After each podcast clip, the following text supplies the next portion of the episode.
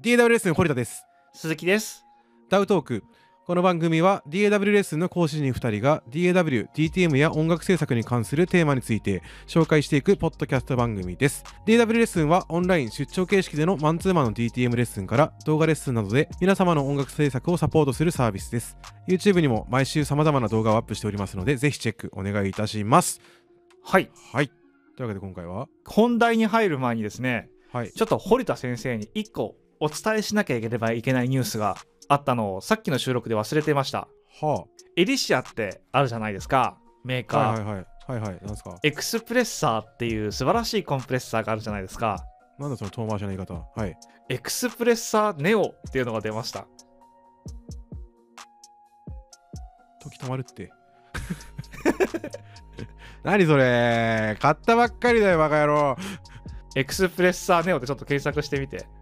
いやしたくねえなあん まりうーんでもね、大丈夫。何が違うか分かんないから。私も見たんですけれども、はいはいはいつまみの操作感をちょっと良くなったよとか、リビルドしたよみたいな感じで。えー、全然面白くない 値段的には一緒ぐらい大体同じぐらいだと思いますね。ちくしょう そうなんですねはい。まあまあでも多分劇的に何かが変わったりということはなさそうな気はするんですけれども、うーんなはい、そういうことでございました。るほどねはい。はい、ありがとうございました。すごい悲しいです。でも買ったの先週っすよ、僕今。先週っていうか、つい つい4、5日前だよ。でもこのホームページを見る感じ、うんなんか、劇的に何かが変わってることは全くなさそうなので、うーん、う。なんまあちょっとそういうネタでしたっていうだけですね。かなかっすね。え、これいつですかほんとせん、何、今月の話うん、なんか4、5日前とかだったような気がしますけど。持ってんな、 俺。えー商品説明2010年発売以来エクスプレッサーオーディオ界で最もモダンで洗練されたコンプレッサーの一つとなり絶対的な手軽な価格帯で世界中の多くのスタジオで使われるようになりました、私たちはこの有名なコンプレッサーを再エンジニアリングし再改良しその結果驚くべきものです ほほなんだこいつそうなんですねでもそれしか説明ない ですね逆そうなをんで言えばすよ。オールニューフォントパネルデザインハイクオリティハプタイスクス。視力が変わって見やすくなったよとか、うんそういうなんかことが中心。機能として新しいものが増えたわけではない感なじいだと思うなんいですでよ。すねうん単純にもっといいパーツ入れたとかって感じでもなさそうな気がするけどなじゃないとね、2個目に視力が良くなったよとか言ってこないよね。うんまあ10年経ってるしそろそろ変えようかみたいな感じなのかなまあ、それぐらいでござ います。と思いたいです。はーい。はでーえい。今回なんですけれども、はい。えお寄せいただいたテーマについはてちょっと取り上げていきたいなと思うんですけれども、結構盛りだくさんな内容になっておりますはい。大きなテーマとして2個あってパンやリバーブの空間表現をどうしているのか、うん。そして2つ目がローエンドの処理ってどうしているのかっていう項目で、まあ、それぞれにこんな内容でって結構書かれてるんですけれども、はいこれ一個一個やっていく。くと丸1日かかるようなやつなのでちょっとかういんつまんでみたいなと思うんですけれども、はい。はい、まずじゃあパンやリバーブの空間表現についてというところで、うえんストリングスやブラスセクションってどうやって並べているのかっていうところですかね。うん。まあうちは割とオーソドックスなスタンダードの並べ方をしちゃいますね。ファーストから左からファそうーっと並べちゃう。だね。うんうちもそうだな。まあ編成によるんですけどうん。ストリングスの音色っていう扱いをする場合はうん。オクターブで右と左に振っちゃうこともあります。あのビオラとかチェロがない場合。うん、セカンド右みたいな感じだよね。そうそうそうそうそうんうんうんう。の場合もありますかね。ポップスだとそれの方が分かりやすかったりする時もありますよ。実際。うんワイドにあの聞こえるし。ラインをちゃんと出したい、ファーストの速いラインとかをしっかり出すっていうアプローチだったりするとそうかな。うんうんうん。弦のセクションのこううん和声的美しさとか、ははは弦っぽい動。き方とかっていう風にすると、多多分それだと破綻するんで、 うん左から並べてきますけどね。そうだね。うちもそのファーストセカンドを LR にして、うんうんチェロとかを真ん中ら辺に持っていくようなことはあるんですけど、うんうん、そうだね基本的にはオーソドックスで左から右にファーストセカンドビオラチェロ、まあそうっすね、そこをね、変に冒険するとこじゃないですからね。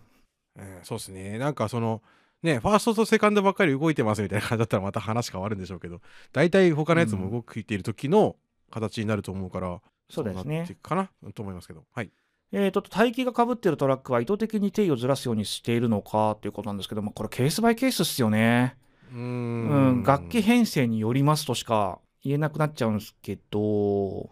そうだね。ずらす。まあでも同じところにはいないようにするよね、基本的には。うん、っていうかそこ多分定位を中心にっていうよりかは左右の音のバランスで考えてますかね。うん。エネルギーがどちらかに著しく寄らないようにというか、うん。逆にそういう場合ってこっちにこのパートがいるから、うん、反対に何入れようって発想するっていうことが多いです、うちの場合は。うん。うん。なので定位がありきではなくて楽器ありきでかなうんうん。楽器ありきで定位を埋めていくみたいな方のアプローチが多いですかねまうん。あアレンジャー的には。うん。うん。うん。でキックやベースはモノラルステレオにしたらするとしたらどんな時リバーブかけるかなんですけどうん。素材によります かね。ううんんあそうの、だね。音源の場合今ステレオで上がってくるじゃないですか。はいはい。そしたら別にそれわざわざモノラルにするってことはしなくてもいいかなって思ってます最近。うーん。なので意図的にモノラルにすることもないですしうん。逆にモノラルで撮った素材をステレオにすることもないかなってとは思いますね。なんかボリューム感どうしたいかによるかな、うちは。量感をもうちょっとダーンってよ、ワイドな感じがいいですみたいな感じだったら、少し広げたりすることもある。ベースをあえっと何ベースかによるんじゃないそれ。キッサブベースとか。普通のベースは広げないですよ。うんそうだよあんまりうね。ん。シンセベースでうんとかだったら、全然楽器としての役割がまた違ってくるから、そうですねそうですね。うん、全然ステレオの方が良かったりとかする場合もあるし、モノラルで点でトントントンってしたいときはまたね、ステレオになってると困っちゃうんで、うん。っていうそのパーツによって違うかなまあ基本的にはモノラルの方が定期は楽ですよ。うんそうですねうん。それはそうだと思いますリバーブはうちはかけないですね。定期にリバーブかけることはあまりないかな。バンドものの差音としてのだったらアンプのシミュレーターにちょっとだけリバーブかけることはしますうちはアンビでしょでもそれって。うんそうん。うリバーブがかかってますって音はしてないですそうですよね。うんえーっと、これ、ちょっと次のやつは、まあ、ある意味ですごく面白いなーって感じなんですけど、ステージ側と客席側、どちらの視点でパンニングするか、うんうんえーっと、これが何を想定されてるかはちょっとあれですけど、うんえーっと、ドラムのパンどうしてる問題はちょっとテーマとして話してみたいかも。うーんハイハットをどっちで定位させる曲によるごめんもうなんか曲によるばっかりやっちゃうねいやあとそのアンサンブルが何があるかによるんじゃないですか結構いっぱいそのガシャガシャしてるものが入ったりとかサブループがガンガン入ってんだったらうん。とそのなんていうのかな空いてるところにハイハットを食う感じになるっすようちあ、そうなんだ。うんあとなんかその流行りがある 多分うん。そろそろ左やめて右側基本でいこうとかうんうんうん。右側基本になってきたらそうのんリードが右側になったり、要はそれはステージから見えてる感じになるって言ったらいいですかうん。ステージサイドあじゃあじゃあ客席サイドから見えてる感じのそうだね、そうだ雰囲ね。気であの音並べていくっすかね右側にリードが来て左がバッキング来てみたいなああ、そうなんだ。雰囲気あを作ったりとか考えたらするかなあ、なんでかも基本的ね、にはうんポップスとかの場合、うんうんうちそのステージ側から見たらどうとかって全く意識したことがなかったんですよ。うんあの最終的にトーナルでセンター取れてるのが大事だと思ってるので うんなのでどちらかというと単純にドラムでハイハットがどっちか鳴ってるのが好きかっていうのを基準にしてるんですよ全ての楽器の。うんそう考えてくるとうーんと私は聴いてきた音楽的にも圧倒的に右の方が馴染みがあるんですね。うーんというか左は違和感がすごく大きくてうんちょっとこれは多分あの聞き耳っていうのも関係してると思うんですけどうん左から鳴ってる方がハイハットが音が大きく出て聞こえるんですよ私うんだからそれがすごく嫌でうんうん最近のドラム音源って全部左が左手してるじゃないですかうんうんいやドラマー視点うんだから常にそれを反転するところから始まるみたいなえーのはありますね、えー、オーバーヘッドとかとかも全部やんなきゃいけないからめんどくさいかもしれないですよね。あでもそれはあれですよステレオのパンを右と左逆にするだけだからあそっかそっか。うん大して手間じゃないんですけどうん。だねそれがね圧倒的にでも世に出る時にうん。左ハットにしてっていう人多いんですようん。それを後からなんか「んだよ」って思いながら反転するみたいなすまあでも好みだからね、うーうんん。プロジェクトによっての、その、誰がボスなのかによるからな。っていうのはありますかなるほどね。ね。うちは別に左側でいいなって思っちゃうタイプだからなそのでベーシックでいくんだったらでなんうんかアレンジの時に考えて、えーやっぱこれ右側にいた方があのバランス取れるかなとかだったら、うんそれでいじり始める感じになるうーんそうなってくるとタそうねムが切れ替わるよねどうしようねみたいなそうですね。そんな民族大移動しなくてもいいのかなと思ったら元に戻るし、うんうんうん、うん、そうですね。まあ、その好時み々で変かなわるかな。うん。だからそれタムのだってパンとかもさ、 その時におらん。 いつも大体同じかって言われると俺はそうでもない。ああ、いつも大体ジャンルで違うし同じところにな、楽器編成によりますけど、左に置いてた方がバランスが取りやすいんですよ。うーん。うん。なので、えっと、右に、右にハイハットがいて、うん左にファーストがいて、うん。で、右にアコギがいるみたいな。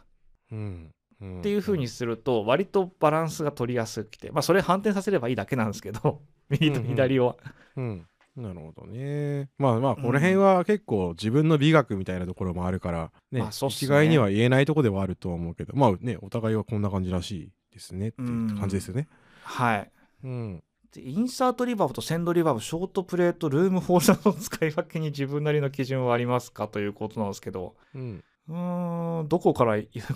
したらいいんだろうこれ インサートとセンドは目的が全然違うので使い分けの基準はやっぱりありますよねうん。うんエフェクティブにしたいのか、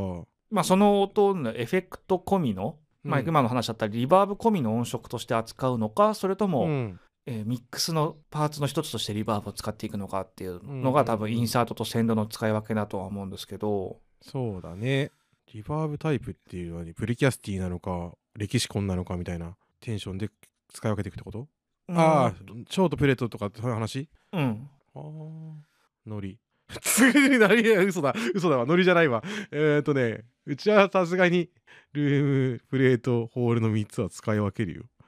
大体それは出てくるよ。うんそうだね、出てこないパターンの方が珍しいな。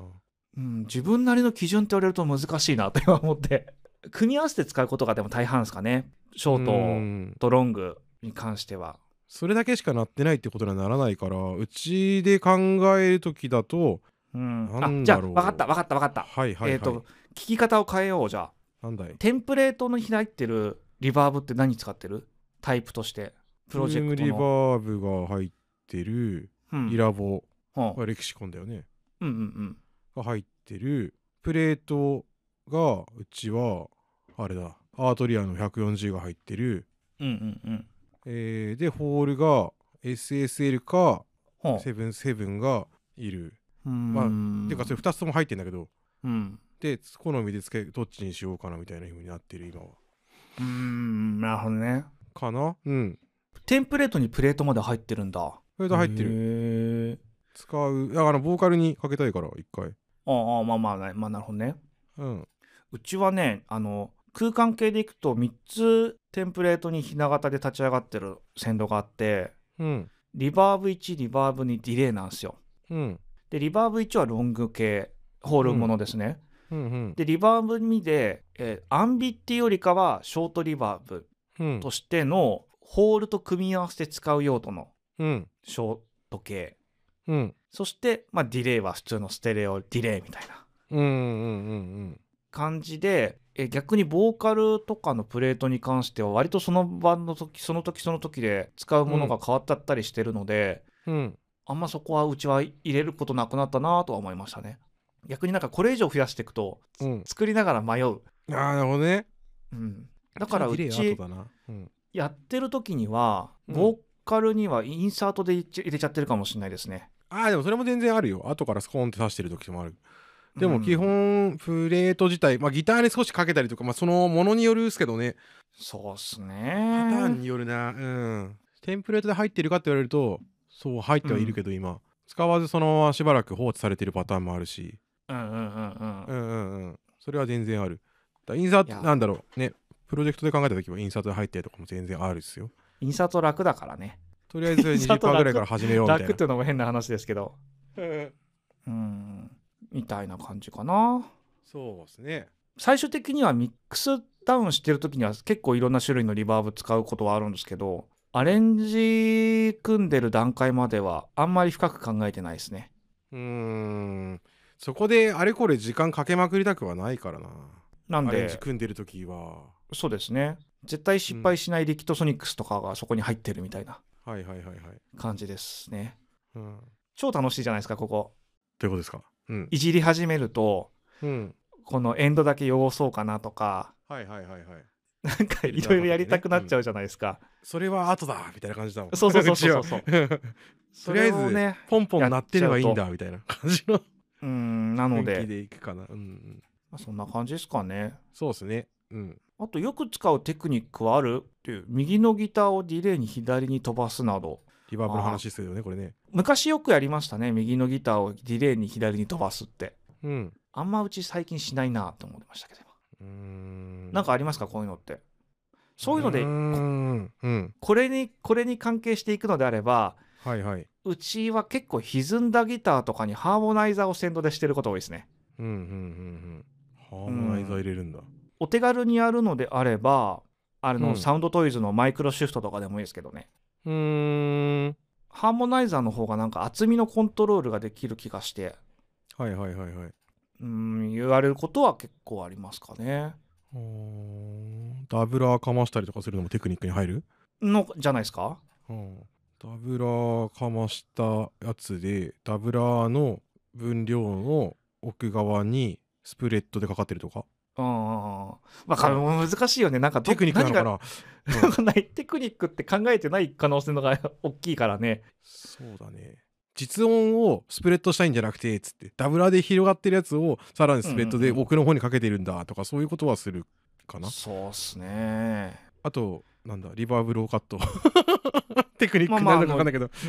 リリバーブディレイをいかに加工していくのかっていう方が多いかもしれませんね、そうですねコンプかけたりとかねだなんかね最近ねあのリバーブとかディレイのプラグインの内部であんまりいじんないんですよ私うんうんめんどくさいしうんうんうんなんかできることの幅が狭い気がしてはいはいそれよりかはその後段にいろいろ足したりとか、ああそうですねプラグインでどうこうした方がいいくうないん先導から先導したりとかうんそういう方が多いかな これテクニックでも何でもないと思うんですけどすそううんなんかあれですねこううん必殺技みたいなのを求められるとこれみたいなのがあんまないですけどプレートにサチュレーションかけるとかうんうんうんうはんそうですねテクニックなのかはちょっとわからないでもサチュレーションかけてる時はある暖かくなるみたいただステレオにはつけないうんわかるななはやりますかねそういうところでいくのであればうんまあなんかこれこれもテクニックでも何でもないんですけどうんディレイ何を使うのか問題っすよステレオなのかピンポンなのかってことモノなのかとかってことうディレイって何使ってる最近ちはだいたいピンポンとかかなほうほうほうほうまあまあピンピンポンディレイがかステレオで出るかみたいあれ楽しいっすよウェーブスのなうんマニーマロクインシグネチャーディレイああはいはいはいはいあれは結構実用的かなとあのへ今っ結ぽ構いぶっ飛び系というかガショーンってかかるイメージあるっすけどあの辺はなんか持っとくと割と楽しうーんいかもしれませんね、うんうんうんうんうちはバルハラだな リバーブあディレイは、ああ好きだバねルハラかスフィアスフィアディレイかなスフィアディレイってどこのでしたっけえっとね WA WA プロダクションンうんうショんンかな、見づらいんすよちっちゃく てなんですけどうんあのーリバース混ぜたりとかできるんでリデ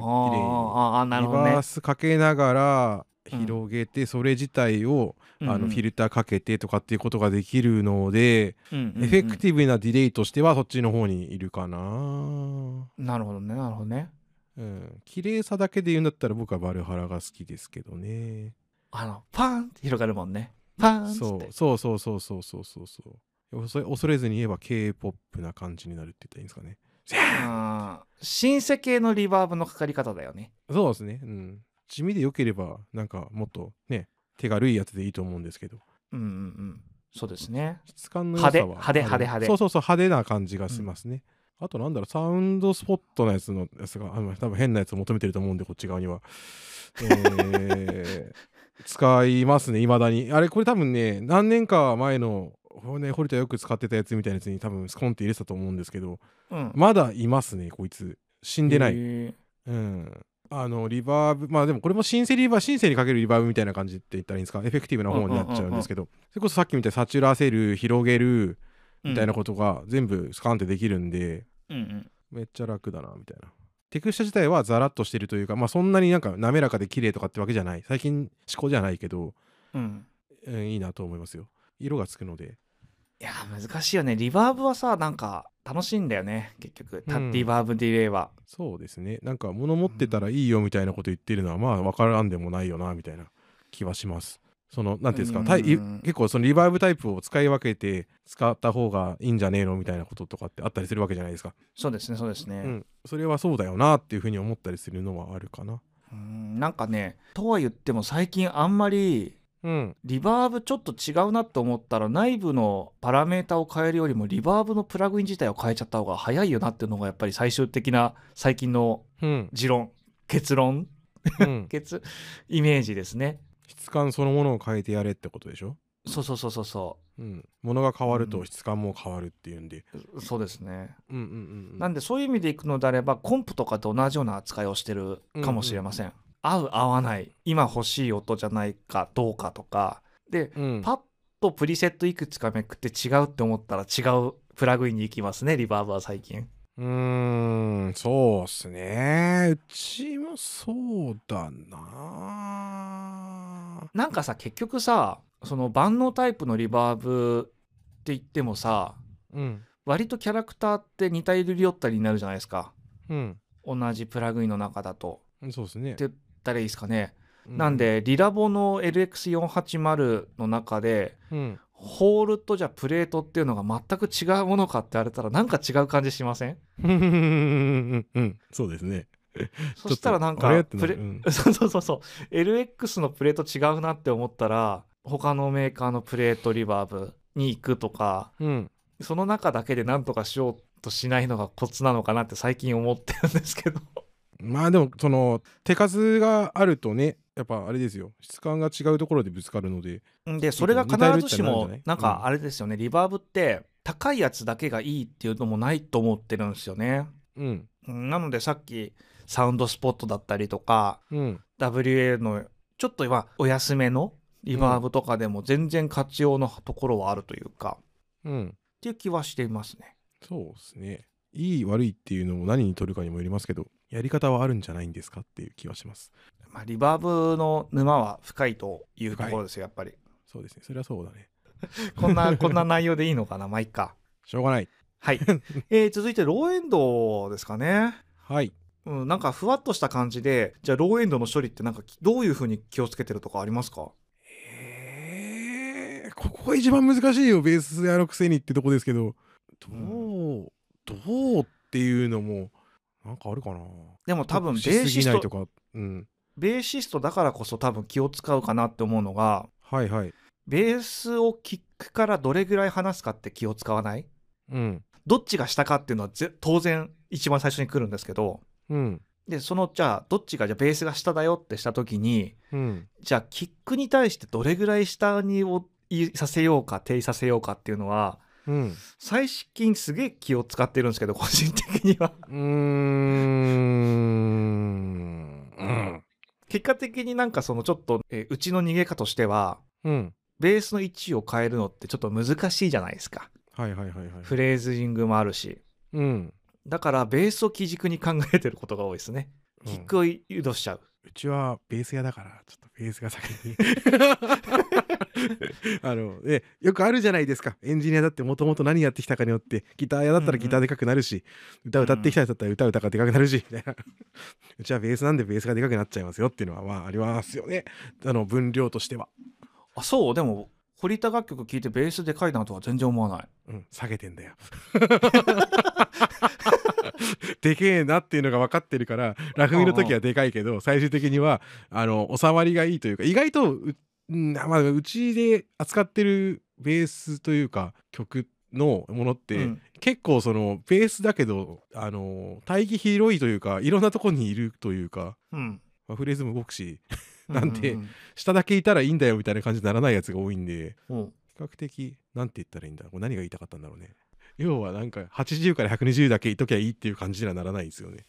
まあベースと120はううるさいしね。そうそうそうそううんなんかかと暴いっれてなるんかよミッねドガツンと出してもなんかさ邪魔くせえなみたいになるしなんかだかそうだね。ら結構だからそこら辺の沼は深いんですけどあんま出さないようにはしているつもりそれでも多分人によっては出てんなってなると思うよそれこそこの最近だとさあのうん。なんだそのローエンドとかいじるプラグインとかもあったじゃないですかうんうんうん。その辺のやつがちょっとガンって入れた瞬間ドーンってでかくなるんでそうですね。おっとみたいな やっぱなるだキックよりも先にベースのことを考えてることがやっぱでかいから調整はかかる、まあでもこれだ多分前提としてジャンルだよね。そのうん今お話ししてるのって基本的にうんバンド楽器として、いわゆるエレキベースのあそうそう今エレキベースの話を、かうん考えてる考えてる EDM とかのジャンルになってくると、うんキックが重心になるでしょうし、うんキック至上主義になるいきなりうん、うん、発想が真逆になるからねベースなんて空いてる帯域に押し込んどけみたいなとこになっちゃうじゃないですか、なるなる下か上かみたいなうん超下行かせるか上の方に行かせるかなんかベースっぽくないフェーズになってくると思うんですけどそうなるとうんベーえー、と新ベでベースラインいわいわゆるなんかバンド楽器のベースみたいなことやろうとしたら即死ぬんでダサいよねうーんいや悲しいかなダサいんだよ本当にうんまあ用途が違いますからねそうですね。だからそっち側になってくるとやっぱそのステレオ感のある広い感じのベース使ったりとかは全然したいうんうんようんうんなっていう風になるから、だしベースも種類入れるじゃないですか。そうですねステレオの役割でちょちょっとしかいないサブベースに対して、うんなんかその要はコード感が分かるようなベースうのんうんラインでちっちゃくいるとかみたいなやつをか要はあのミルフィーユみたいに重ねていくことになるのでやっぱ楽曲単位で全然変わりますね。そうねうん上物トラックのとりあえずローカットな風潮ってどうなのというあ風潮なんだそれ。うん。あんまりまあでもねえっ、と割とレッスンとかでうん、来られる方ってすごくやっぱ勉強されてる方が多いんですよはいでネットの情報とかっていうのをすごくちゃんと見ててはいはいはい確かにすげえ切ってんなっていうのは多いです傾向としてははいはいはいはい。うんあとなんかだからなんだっていうのはないんですけれどもうん。一時期こうかぶりがダメだみたいなふのってありませんでしたああはいはいはいはいはいありましたね。いろんなものが視覚化できるようにツールがなったこともあると思うんですけどうんここはかぶってるから落とさなければならないみたいな うんのをやってられてる方は結構いらっしゃってうん結果すっごいなんか音の細い音になっていくというか芯のない音になっていってしまうっていうのは結構見ましたね。うーん。うんとりあえずローカットっていうのはやんない方がいいとは思うんですけどとりあえず ロー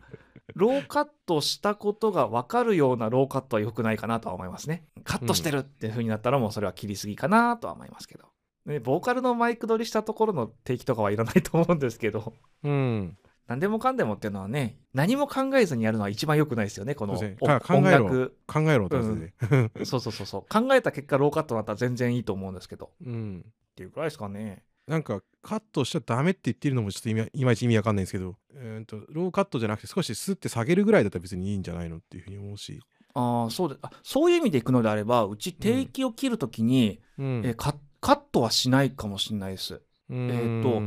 マイナス6デシベルパーオクトぐらいのシェルビングのカーブで削っていくことが大半、うーんですねまあ、それががマイナス9になることもあるし12になることも当然あるんですけどうんカットフィルターっうんてあんまりそういえば使わないなって今そういえば今感じましたうーん。まあ、どこに何をだっけどね。ギターとかだったら普通に俺入れちゃうけどな。シェルビングのカーブの方がカット量をコントロールしやすい気がしてっうんうんうんうんうん。ていう気はしますかねガゼーンっていなくなるのがうんあれだったらっていうのもあるし、そう。80とか100まで削るのは、な、なんでっっていう風になるけどその下は別にいらんわなみた いなアコギのジャコジャキしたやつは普通にあのハイパスフィルター入れますけどねあのチャンネルストリップみたいなのでそれはもうだってシャカシャカさせたいというかそうそうシャカシャカさせたいマラマラカスなのかアコギなのかみたいな気持ちになってるからじゃん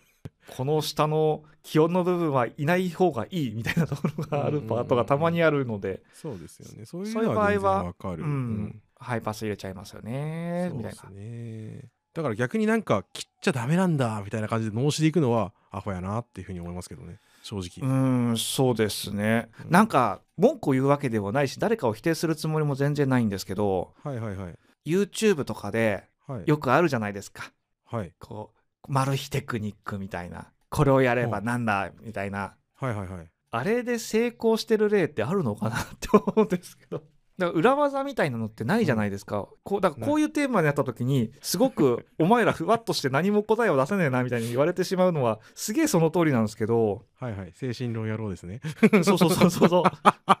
なんかのらりくらりと話をそらしてるように聞こえてしまったら本当に申し訳ないなって思うんですけどうん何とも言えないっすよみたいなところがなんかすげえ無責任になっちゃうなって逆に思っちゃうんですよね。いやだってそれケースバイケースですよねだってそのマル秘テクニックやってる人がメタラーだったりとかした場合にで対局で聞いてるやつが全然違うパターンだったりとかしたら、はまらないっすよみたいなギターは8本入れるんだとか言われてもねうん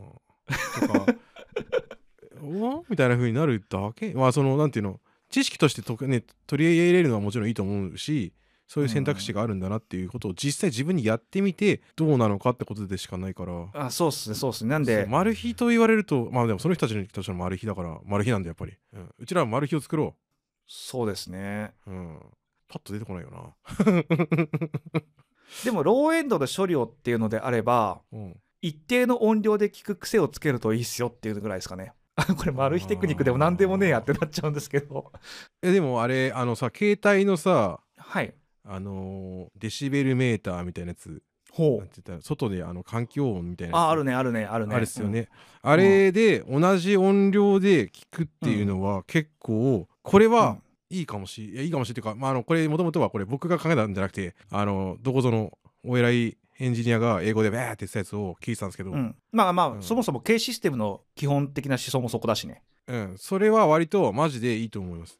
うん、主観でわかるからな。あとこれのいいところは音量によってて当然低域の聞こえ方がロールオフするじゃないですかうん、なので各音量で聞いた時にどれぐらい低域が出てたらいいのかっていうのが体感的につかみやすくなる、うん。なんか急に真面目な話をしてる気がしますけどマル秘だももうん。ああるかなとは思いますね、うんあ、とだから割と悩まれてるという話を聞くのがボーカルはいはのい音量の決め方、ああ。これも結局のところだどれぐらいの音量で再生するかに依存するんですよねうん。なんでちっちゃい音でやってる方ってうんボーカルがちっちゃいし、うん。ベースが大きいことが多いかなと思いますね、ミックスの順番変えてみればいいんじゃない、うんそうですよね逆によよくキックからとかってやつを多分死ぬほど見てきてると思うんですけどああ別キにックの次にはボーカル出すのが正解だと個人的には思ってますね最近僕逆っすよボーカルからっすわボーカルでボリュームのやつ決めてそこからそこにキックとか当てたりとかしてって決めてくっすわ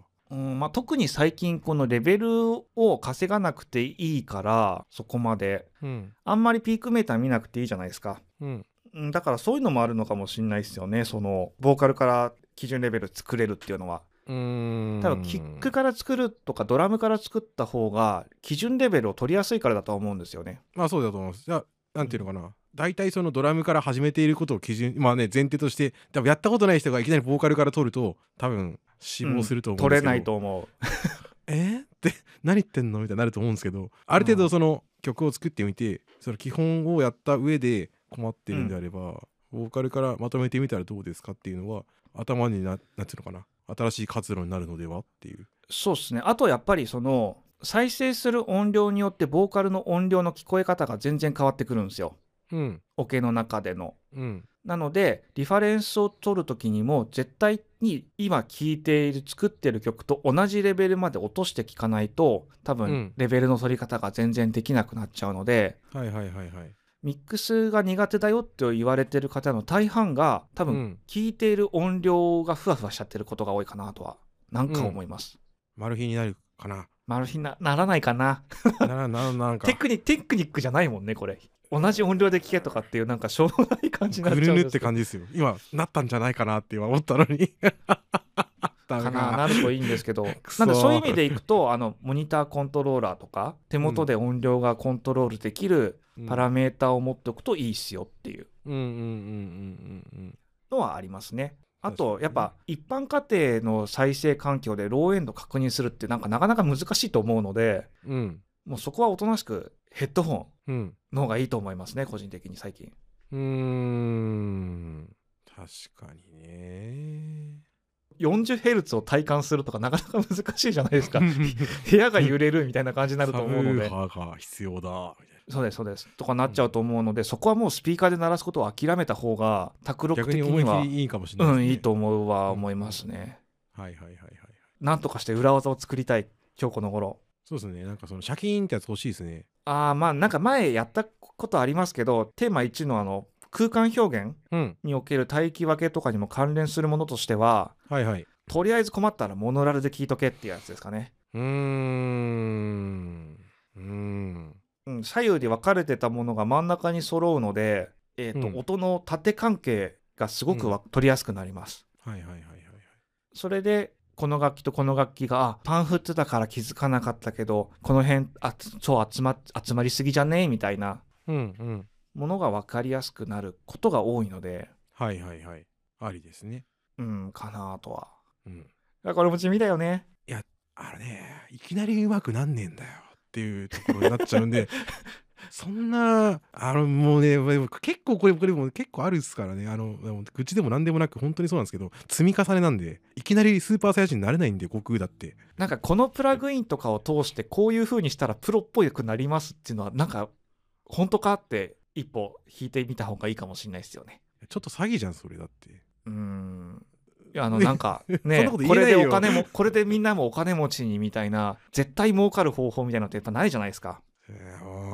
あーそれはもう宗派とかじゃないと思うんだ僕はそこはっきり嘘だよそんなのって思っちゃうもんだってあとそれを信用して頑張れるかみたいなところなんですけ いやまあどねそうだね何で幸せになるかによるけど、僕は大事なのはでものそのじゃお情報を純粋に情報としてだけ見ることかなとは思うんですよななのでそういう風に言ってる人もいるんだじゃあやってみようかなとか真似てみようかなって思ってそうだやっねてみて、それでじゃあ自分に合うか合わないかとかうんでこの曲に合わないだけかもしれないのでそれはうん自分の中のストックじゃないですけど引き出しの中にうんノウハウの一つとして入ってるっていうのが大事だとは思うのでうんその数が多ければ多いほどきっとせん持てる選択肢が多くなるっていうことだと思うんですよね。そうですよねでその数が少ないとなんか言われたことを真に受けすぎちゃうみたいなうーんことがなっちゃうのかなとは思うんですよけど。うーんね繰り返しになりますけどあのいきなり強くなれませんよっていうまあでもなんか感じでせすよできるようになる時って急にできるようにならないあそれはそうなんだけどそれってだから知識を貯めたりとか自分の中のそのなんていうのトライアンドエラーが繰り返しになっていって自分の耳が育っていってとかものの結果だと思うんですよ、まあ、ギターのコードチェンジとかもそうだと思うんですけど試していくうちにそのメモリが溜まってできるようになりましたとかになってくるから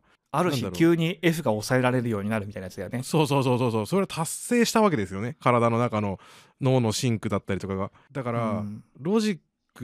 だと思うんです結局だからいきなりこれをしとけば良くなるとか言ってるのはもうなんかはみたいな感じなのうんそうですで。ね。そうそううんいやそれミキサーの人たちがやってんだったら分かるっすよそれはミキサーとしてのそのスキルがずっと続いてきてるからなんですよだから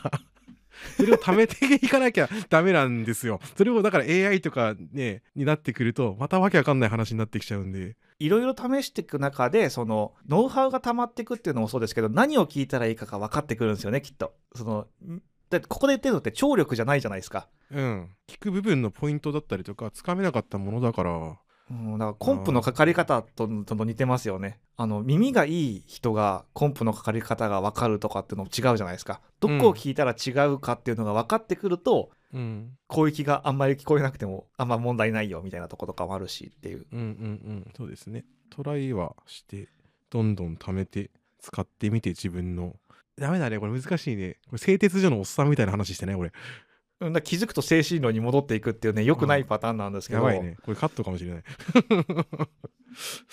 いやでも本当に真似てみるっていうのが一番ですよねあとやりすぎないじゃないですかちゃんと一回寝かしてみるのもいいと思うよあーあ、そう、そういう意味でね、やりすぎないね。うんうん2時間に1回休んで別のやつ聞いてからそのリフレッシュしてみるとかわかった、裏技あった。なんだ1時間、一時間音を聞いたら、うん両耳の中に両手の人差し指を突っ込んで10秒間何もしないでください。うんそうするリとフレッシュされ面白いぐらいに耳がリフレッシュされます。 必殺技やないかダメえいいんじゃないの ?OK。ありあダメりかあり。ダメでしょダメだダメじゃないダダメメかダメわかんないわかんないダメなのかダメなのかなでもやってみてほしいです ねそれはほらこれ試せるんで10秒でそのそうそうそう後そうにやってみてもらっていや個人的には結構やるんですよ。うん特にヘッドホンで